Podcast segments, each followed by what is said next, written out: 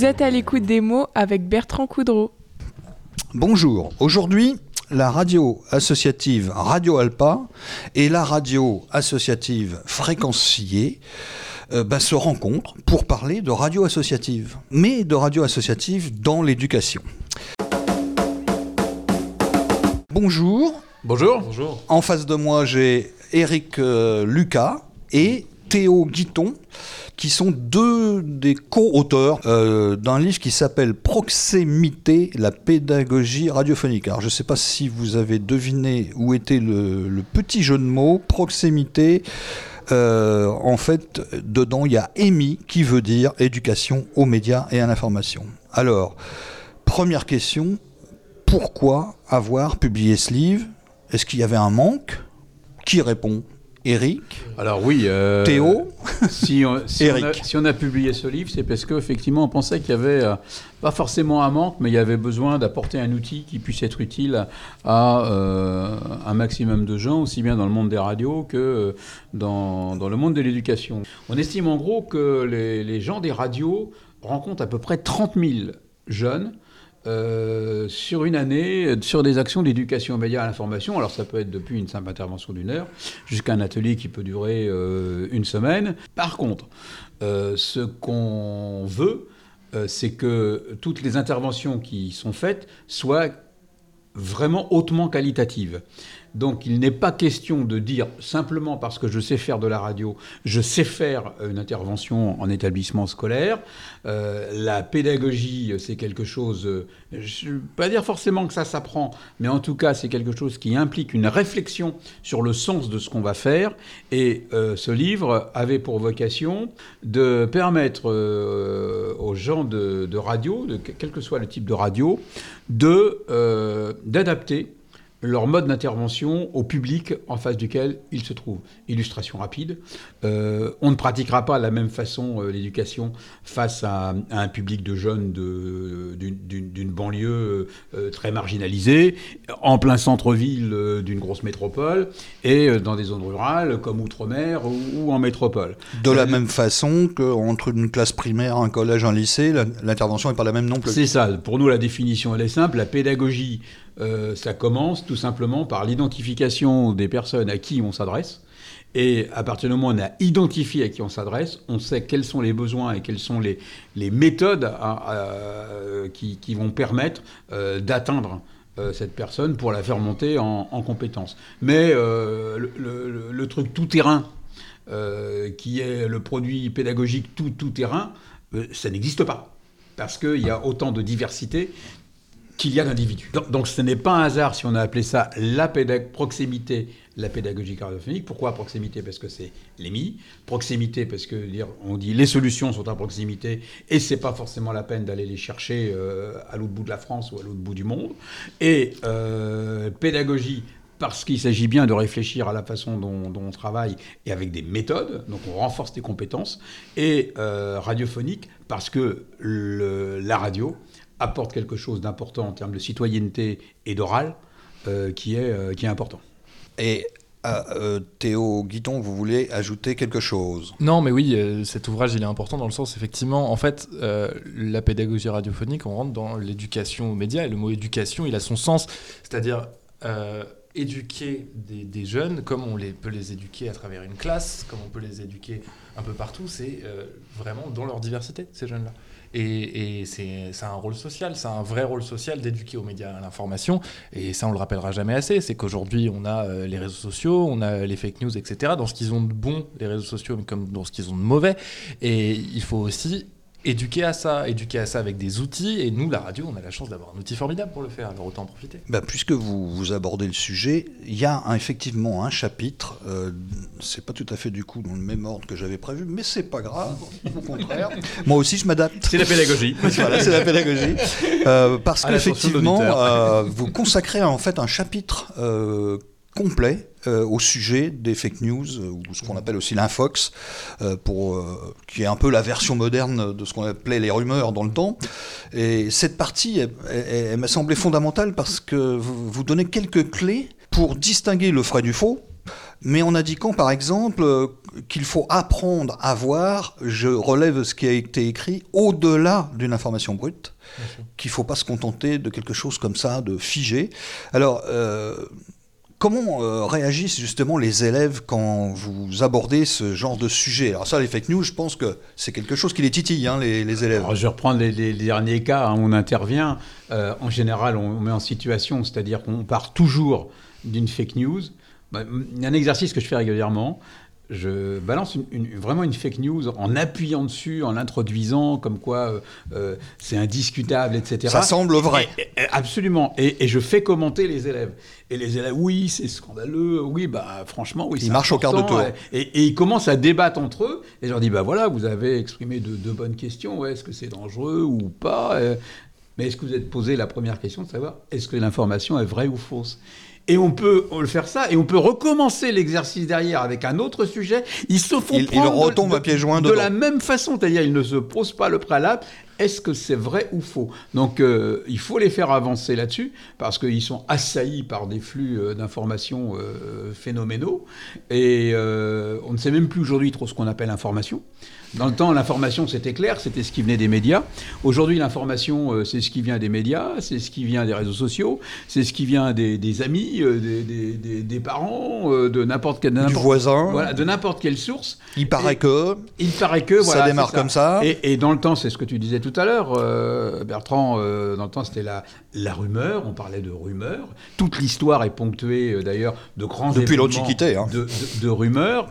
Et aujourd'hui, on est bien au-delà de la rumeur, puisqu'il y a une espèce d'appréhension euh, des gens euh, de, l'information et de rediffusion, mais de rediffusion euh, immédiatement. C'est-à-dire qu'une fausse information, si elle est partagée immédiatement, ça peut toucher des gens à l'autre bout du monde. Hein, ça peut être donc ravageur, quoi, ravageur. Et puis attention, il y, a quand même aussi un problème de, de valorisation du travail du journaliste.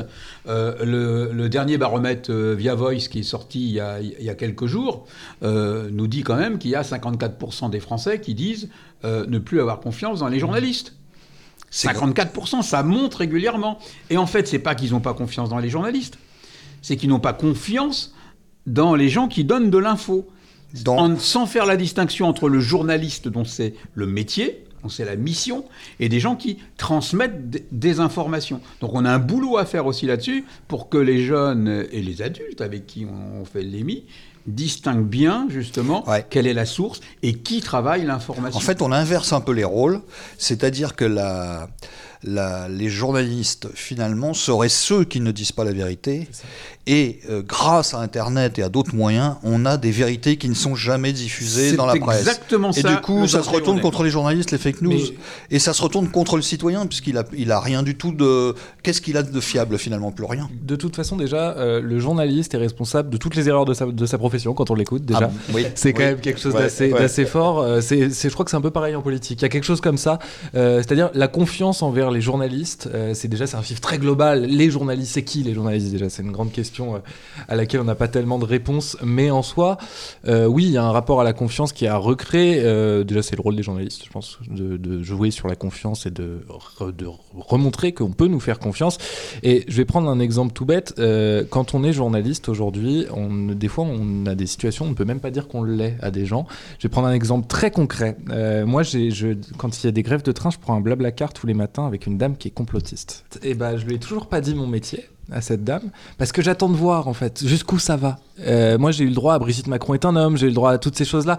Et en fait, euh, et quand bien même je lui disais mon métier aujourd'hui, ils ont tellement perdu la confiance ces gens-là euh, que c'est très difficile aujourd'hui d'aller dire aux gens bah, je suis journaliste, c'est faux ce que vous dites. Comment on enlève ça? Et c'est pour ça qu'il faut éduquer dès le plus jeune âge à dire faites-nous confiance parce qu'on a ces méthodes là, ces méthodes là et être transparent sur les méthodes aussi, de montrer comment on fait bien notre travail. C'est un exercice très difficile puisque on voit maintenant des chaînes de télévision, des radios, même les quotidiens, qui font euh, de la chasse aux fake news et qui expliquent aux gens pourquoi cette information est un fake news. Mais moi, j'ai déjà entendu des gens dire oui, mais évidemment, euh, euh, mais c'est peut-être vous qui mentez en réalité. Vous, vous, vous, vous nous faites croire que c'est un fake news, mais en réalité, c'est peut-être vous qui mentait. Ah, on, s'en sort comment? Non, mais là-dessus, sur les, sur les journalistes, il y a un autre problème. Euh, c'est pas que les gens n'ont pas confiance dans les journalistes.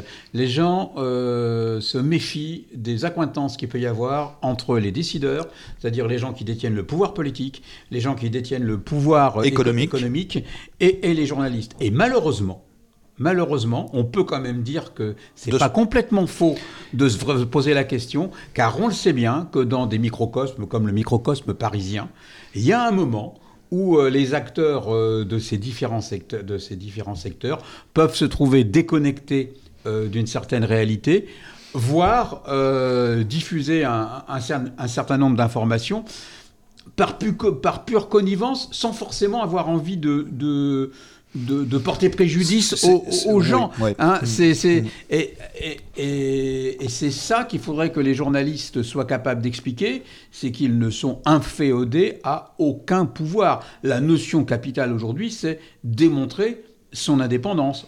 Or, on le sait bien, on le sait bien, tous les journalistes ne sont pas clairement, et je ne suis pas complotiste quand je dis ça, ne sont pas forcément totalement indépendants des pouvoirs. Ils, peuvent, ils peuvent être dépendants sans s'en rendre compte. Parce qu'on est copains. Quand on est copains, voilà, on le voit dans le sport, par exemple. Hein. Ah oui, le journalisme sportif. Le journalisme sportif, c'est l'exemple type. Euh, ils sont tous copains. Hein. ils se tutoient avec les joueurs, avec, avec tout le monde. Et puis quand euh, en politique, on a effectivement un journaliste spécialisé dans la politique qui déjeune tous les jours avec au moins un homme politique tous les jours, effectivement, il y a du copinage qui se fait. Et puis quand des industriels euh, comme Dassault sont propriétaires de journaux, ça rend un peu méfiant, ça se comprend.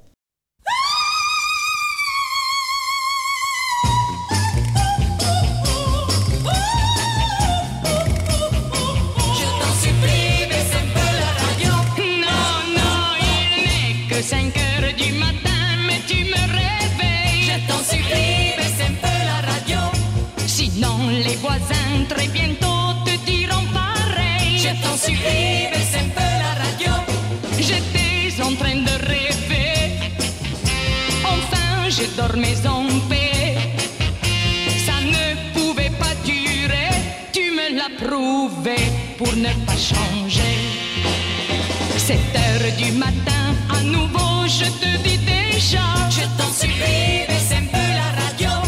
On est tous les deux en voiture, mais tu remets ça. Je t'en supplie, baisse un peu la radio. Est-ce que c'est bientôt fini?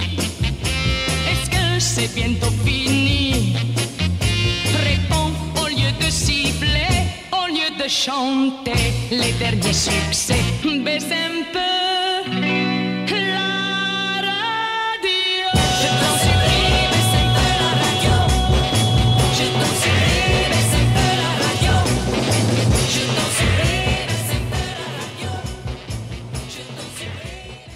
À l'écoute des mots sur Radio Alpa 107.3 FM Le Mans et radioalpa.com. Alors, ce que, je voulais dire, en tout cas pour les auditeurs, c'est que s'il y a un chapitre, parce que c'est pas un livre euh, grand public, hein, évidemment, mais s'il y a un chapitre qui peut leur être utile, je pense que c'est celui-là. Euh, parce que vous donnez des clés, vous donnez des outils vous leur proposez des outils, notamment vous avez des QR codes qui permettent, vous, il y a même des, des jeux, vous proposez des, des, des sortes d'exercices pour euh, repérer le, ça. Alors donc, on, on, on s'est peut-être attardé un peu plus sur ce, cet aspect-là, mais je pense que pour, les, pour les auditeurs, c'est... Non, mais oui. c'est logique que de démarrer tout de suite sur cette question de fake news. Il faut voir comment euh, ont évolué les, les missions d'éducation aux médias à l'information. Euh, il y a 40 ans, euh, la question était euh, lire l'image, euh, pas confondre ce qui est info et ce qui est, publicité, savoir décoder une une de journal, etc. Mais aujourd'hui, avec le développement exponentiel de sources par lesquelles l'information arrive, hein, évidemment que c'est une priorité. On est passé d'une société, il y a une quarantaine d'années, dans laquelle on choisissait d'aller consulter son info, on, achetait son journal, on allumait son poste de télé, on allumait son poste de radio, on choisissait sa, chaîne, etc. On est aujourd'hui dans une société où on continue à le faire, mais en même temps, où par les réseaux sociaux, on ouvre son téléphone, tout descend. Hein. Et c'est là qu'il faut être suffisamment informé pour être capable de réagir. Or, aujourd'hui, on a affaire à des publics de moins en moins informés. Voilà, ça c'est pareil, c'est quelque chose qui est frappant. Euh, notamment beaucoup chez les jeunes qui ne lisent, par exemple, qui ne lisent plus de presse écrite en tout cas, euh, au moins ça, euh, qui peuvent s'intéresser à, d'autres médias, mais pas ceux-là. Et ça m'amène à, parler de cet aspect-là. Vous, vous parlez aussi euh, dans, votre livre à, un autre endroit, euh, vous utilisez le verbe comprendre. Et euh, euh, nous, nous, journalistes, on est payés pour euh, comprendre, mais savons-nous faire comprendre? Vous voyez ce que je veux dire? C'est À le- votre avis? C'est le même problème que la pédagogie. hein. Ouais. Faire comprendre. C'est ça. C'est- C'est savoir transmettre. Parce qu'une fois que nous on a compris, c'est bien, mais comment on le transmet aux auditeurs, là, ici, à la radio, le- ce qu'on a compris pour qu'eux aussi comprennent? C'est là un exercice qui est pas si évident Ah, mais que ça? Complètement, Euh, mais c'est l'exercice, euh, le plus ouais. difficile du métier, en fait. Je pense. C'est de, des fois, on, des fois, ça nous paraît évident. Il y a des choses qui nous paraissent évidentes ou des choses qui nous paraissent aussi scandaleuses, alors qu'elles ne le sont pas tant que ça. Il y a tout un prisme qu'on doit aussi voir. C'est comment. euh, Comment on parle aux gens qui, À qui on parle déjà C'est difficile de savoir à qui on parle. Et comment on, on parle aux gens et comment on arrive à, à faire comprendre quelque chose qui n'est pas forcément évident ou parce que nous, on a passé des heures à déjà essayer de le comprendre, de l'ingérer, etc. Euh, c'est le cas, on le voit beaucoup euh, dans, dans la police-justice, dans les procès, etc. Ah, Euh, ah oui, notamment. là, là, là, très, sensible. Là, ça, ou sur les affaires économiques, sur toutes les affaires économiques, il faut déjà commencer par comprendre les choses, restituer les choses. En politique, c'est la même chose. Et, et c'est très difficile, mais c'est là l'exercice et c'est là qu'on a un travail à faire. Et je trouve que le journaliste s'est amélioré là-dedans, dans le sens où on a de plus en plus de, de gens qui vont décrypter des choses, qui vont aller dans le, le fond des choses, qui vont essayer de. Même quitte à simplifier, mais simplifier pour faire comprendre plus de monde. Et je trouve ça sain, en fait. Ce que j'aimerais comprendre, c'est pourquoi euh, la radio euh, est si impliquée d'abord dans la, dans la pédagogie dans les écoles, beaucoup plus que les autres médias, je trouve. Je ne sais pas si vous êtes d'accord avec moi. Et euh, qu'est-ce qu'elle apporte de plus finalement que par exemple la presse écrite euh, ou même la télévision qui est moins déjà présente dans, dans, le- dans, dans les écoles, enfin les écoles, Non, les collèges et lycées. Je, je pense qu'il faut raisonner en, en- en termes de compétences et, et, euh, finalement de ce qu'on peut apporter en complément à l'école. Longtemps, l'école a, a- a nié ou a oublié la place de l'oral. Pourquoi est-ce que l'école ne s'occupait pas de l'oral? Tout simplement parce que l'oral, c'est difficile à, à évaluer. C'est difficile à mettre une note sur de l'oral. Donc euh, pourquoi s'encombrer d'un truc qu'on ne sait pas évaluer Et malheureusement, c'était une des maladies euh, de, notre, de notre système éducatif. Alors, euh, nous, on amène la compétence sur l'oral. D'ailleurs, les enseignants eux-mêmes euh, sont finalement assez peu formés euh, sur la façon de développer l'oral. Il faut voir le désarroi d'un certain nombre de- d'enseignants. Quand le grand oral, par exemple, est arrivé, bah oui, mais comment on va faire pour euh, les... Oui, c'est vrai qu'on apprend à lire, à écrire, Exactement. mais pas à s'exprimer. Voilà, alors, donc, alors que l'oral est, est- est fondamental. Et encore, je ne parle pas de l'enseignement des langues. Mais donc, nous, ce qu'on apporte, c'est des outils. Et derrière ça, il y a deux idées. C'est de savoir comment construire un, message. Et on ne prépare pas un message de la même façon euh, quand on l'écrit et, quand on va le dire. Et- et nous, on dit toujours simplifier. On dit en général l'inverse de ce que disent par exemple des profs de français. Faites, des- faites des phrases courtes, utilisez des mots simples, les moins prononçables, représent- remplacez-les par, par d'autres Le mots. vocabulaire le plus courant possible. Et, et- et mettez-vous toujours dans la tête que vous parlez aux gens les moins informés, c'est-à-dire les gens qui ne maîtrisent pas du tout l'information. Il faut que vous leur donniez les bases. Si vous parlez aux gens qui maîtrisent déjà, eh ben, tous ceux qui ne sont pas informés, ils vont pas vous suivre, ils vont pas comprendre, donc vous allez rater, rater de toute façon votre cible. L'écrit est important pour pouvoir bien, euh, bien s'exprimer. Et ensuite, dans l'expression, il y a deux choses. Il y a le fait de pouvoir délivrer une information. Et la deuxième chose, c'est le fait de faire respecter, ce qui à mon avis ne l'est pas assez dans notre société, la parole des enfants et des jeunes. T'es trop jeune pour comprendre, t'es Ah, trop ça. jeune pour, pour avoir un avis. Grave erreur. Trop- Mais c'est- mais c'est c'est un- c'est un- insupportable. Et puis vous y avez fait allusion euh, tout à l'heure déjà. Ce livre s'adresse aussi aux adultes. Euh, la, la question qui se pose, c'est comment être acteur des médias pour un simple usager. Et je pense qu'il. Complètement. euh, euh, Oui, c'est c'est important de s'adresser aux adultes aussi. Enfin, je veux dire, Théo on Guiton, s'adresse ouais. pas aux jeunes parce que ce livre s'adresse à eux aussi. Ce- oui, c'est de ça. ce point de vue-là. C'est ça, complètement. Mais d'ailleurs, c'est un, un guide pédagogique euh, dans tout ce qu'il a. Tout ce qu'il a de plus. Les parents plus doivent l'avoir, ce livre. Les parents doivent l'avoir. euh, Au-delà des parents, les profs doivent l'avoir surtout. C'est important. Oui, Euh, bien sûr. déjà Commençons montre- par le commencement. T'es- Commençons par le commencement, c'est ça. Et puis parce que ça montre qu'il y a plein de profs euh, dont- qu'on rencontre souvent qui savent pas. On leur dit vous avez la radio, mais ils, sa- ils savent pas quoi en faire en fait. Là, on leur donne un maximum d'outils pour voilà, vous pouvez faire. Il y a plein de choses qu'on peut faire avec la radio. On peut faire des exposés, on peut raconter des choses parce que la base de la radio, c'est quand même raconter des choses.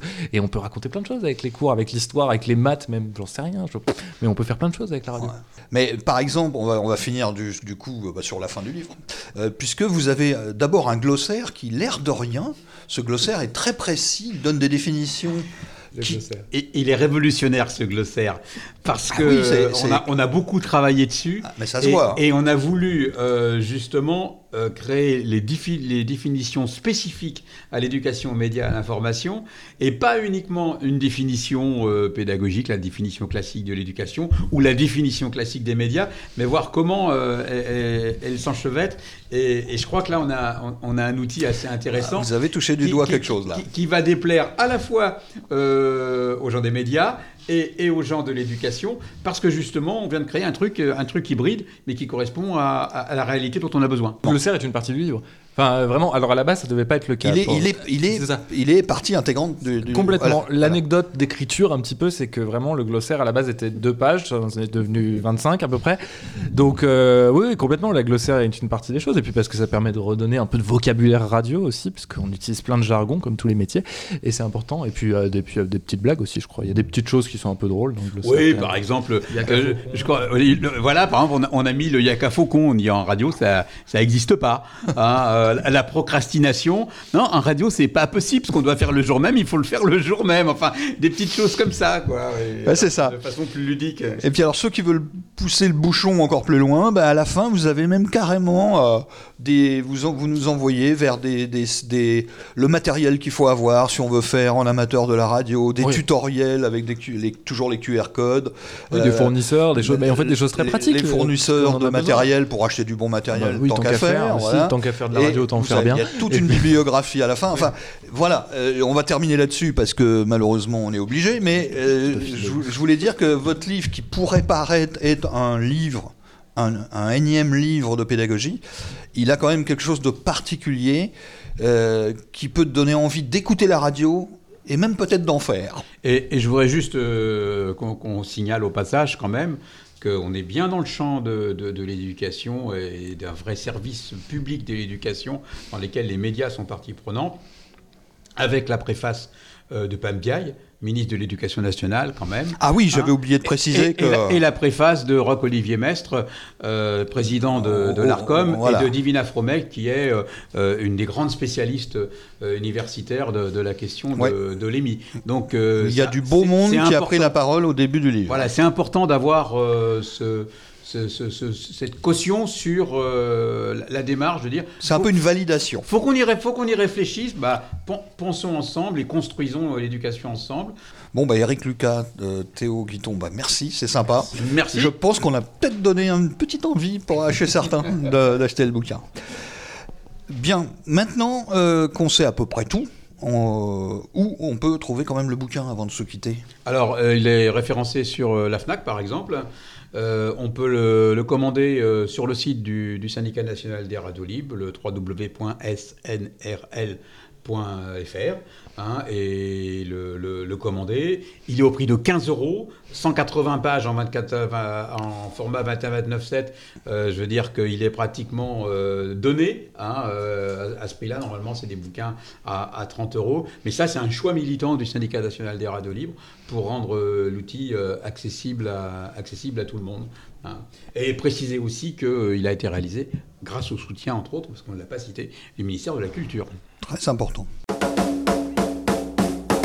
Bien, donc je rappelle le titre du livre, Proximité, la pédagogie radiophonique, par un collectif d'acteurs des radios associatives, donc à 15 euros comme vous l'avez dit. Et moi j'ai relevé aussi une adresse contact@snrl.fr. Après tout, euh, vous pouvez envoyer un message à cette adresse-là. Je répète contact@snrl.fr où là vous pourrez avoir des renseignements euh, pour euh, accéder à ce livre, euh, voilà, et l'acheter. Bien, ben, je vous remercie beaucoup de votre attention et puis on se retrouve dans 15 jours avec un autre invité pour un autre livre ou plusieurs livres, on verra.